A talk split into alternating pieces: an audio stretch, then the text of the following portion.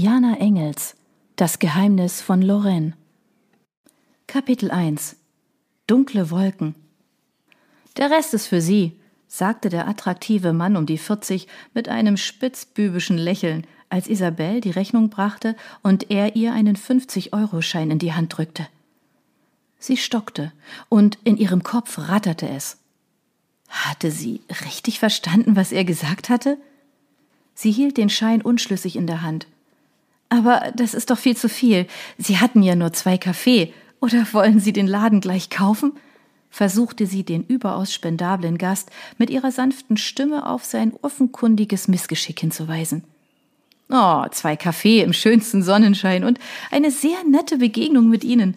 Zu viel oder zu wenig? Wer will das entscheiden? Gutes Personal ist sowieso unbezahlbar. Nehmen Sie's ruhig. Isabel bedankte sich mit einem ehrlichen Lächeln. Das großzügige Trinkgeld konnte sie nur zu gut gebrauchen, und als sie zum nächsten Tisch ging, um die Bestellung aufzunehmen, fragte sie sich, ob der Typ tatsächlich gerade mit ihr geflirtet hatte. Ich weiß gar nicht mehr, wie Flirten geht, ging es ihr durch den Kopf. Ich bin jetzt schon so lange mit Sascha zusammen, da hat sich schon der Alltag eingestellt.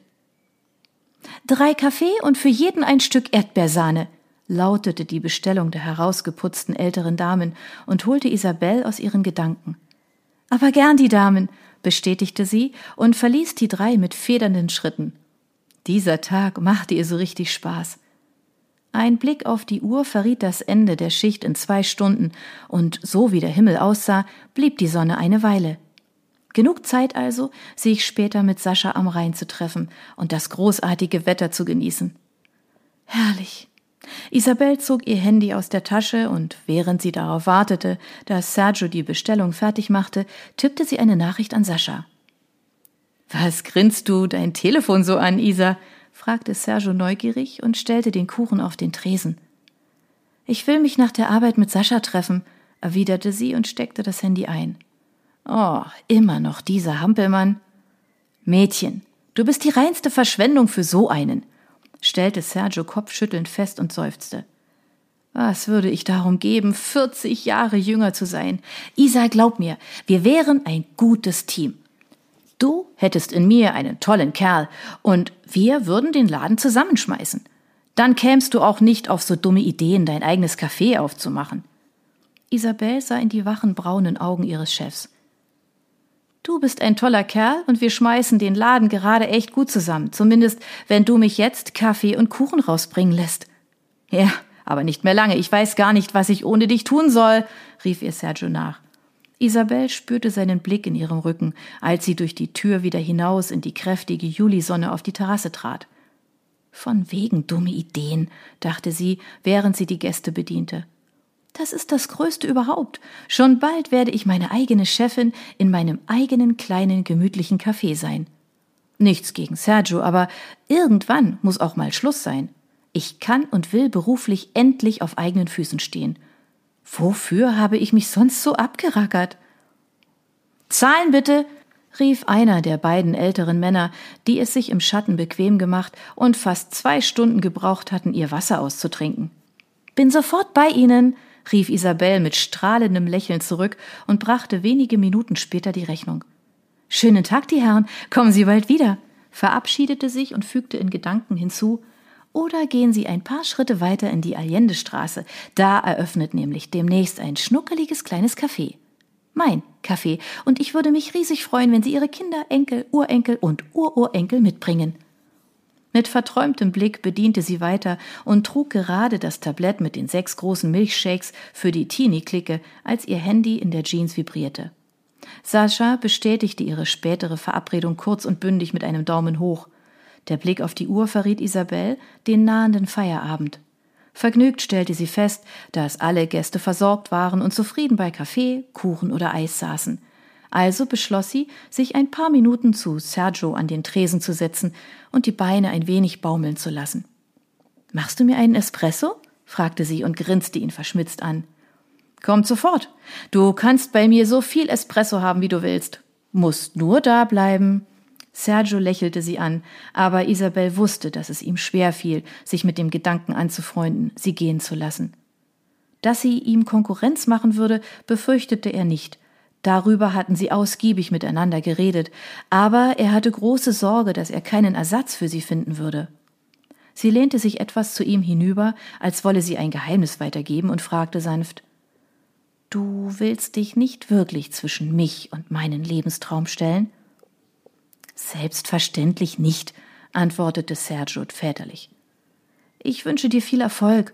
Du hast hart gearbeitet und verdienst es. Und nur für den Fall, dass du doch baden gehst, ist hier immer eine Stelle für dich frei.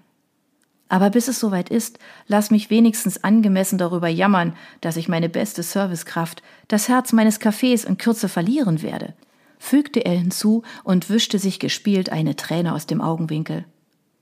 Oh, du hast ja noch Natalie, tröstete Isabel ihn. Apropos, die müsste gleich da sein und mich ablösen. Dann geht es ab, die restliche Sonne genießen. Ah, ich weiß, mit deinem Hanswurst, gab Sergio zähneknirschend zurück. Er hatte ihr gegenüber nie ein Geheimnis daraus gemacht, dass er Sascha nicht leiden konnte und die Ernsthaftigkeit der Beziehung in Frage stellte. Dass sie etwas wesentlich Besseres als ihn verdiene, hatte Sergio nicht nur einmal erwähnt.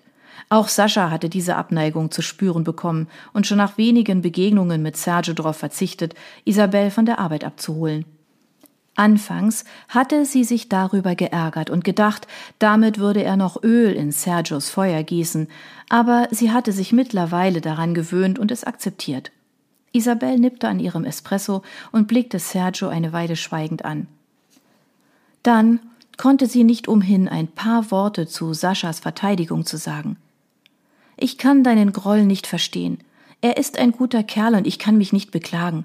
Wir treffen uns, wenn es möglich ist, und ansonsten lässt er mir den Freiraum, den ich brauche. Er beschwert sich nicht, wenn ich mal wieder rund um die Uhr arbeite. Er drängt mich zu nichts, und es ist kein Problem für ihn, dass wir nicht zusammenwohnen. Er weiß nur zu gut, dass ich mich um meine Mutter kümmern muss. Sie versuchte das Augenrollen ihres Gegenübers zu ignorieren, aber so ganz wollte es nicht gelingen, also setzte Isabel nach. Was kann er denn bitte tun, um in deiner Gunst zu stehen? Das ist wahrscheinlich gar nicht möglich. Isa, frag mich nicht, wenn du die Antwort nicht hören willst.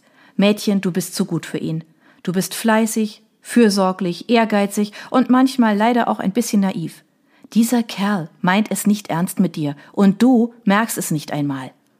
Ihre Finger spannten sich an und hielten den Griff der kleinen Tasse fester als nötig.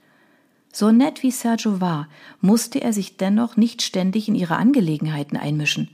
Naiv? Sie so zu nennen war einfach eine Frechheit. Er hatte ganz klar eine Grenze überschritten. Auf ein Streitgespräch wollte sich Isabel zwar nicht einlassen, doch sie war verärgert und wollte wenigstens die Tatsachen zurechtrücken. Ich bin nicht naiv. Ich weiß nicht, wie du darauf kommst. Sascha und ich sind glücklich miteinander, das ist wohl die Hauptsache. Und wahrscheinlich könnte er mir die Sterne vom Himmel holen und du würdest ihn nach wie vor nicht leiden können. Sie wartete gespannt auf Sergios Erwiderung, aber er ließ sich Zeit und verärgerte sie damit noch mehr. Sie sah ihn eindringlich an. Macht er es denn? fragte Sergio schließlich und begann wie beiläufig ein paar Gläser zu polieren. Macht er was? Ob er dir die Sterne vom Himmel holt. Was soll das denn jetzt? Du weißt, dass das nur eine Metapher war? Ja, ich weiß. Aber was macht er dann? Unterstützt er dich, deine Zukunftspläne? Dein Kaffee? Hilft er dir bei der Versorgung deiner Mutter? Pflegt er dich, wenn du krank bist, oder ist er immer nur da, wenn alles in Butter ist und ihr zusammen etwas unternehmen könnt? Ihr seht euch ein paar Mal in der Woche. Weißt du, mit wem oder womit er seine Zeit ohne dich verbringt? Wenn du mit deinen Plänen beschäftigt bist? So wie ich das sehe, bist du eine Powerfrau, die ihr Leben durchgeplant und im Griff hat. Nur in Sachen Menschenkenntnis und Beziehung hast du echt Nachholbedarf.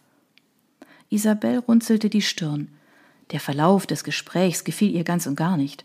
Sie hatte nicht die geringste Lust, sich den schönen Nachmittag verderben zu lassen oder mit Serge zu streiten.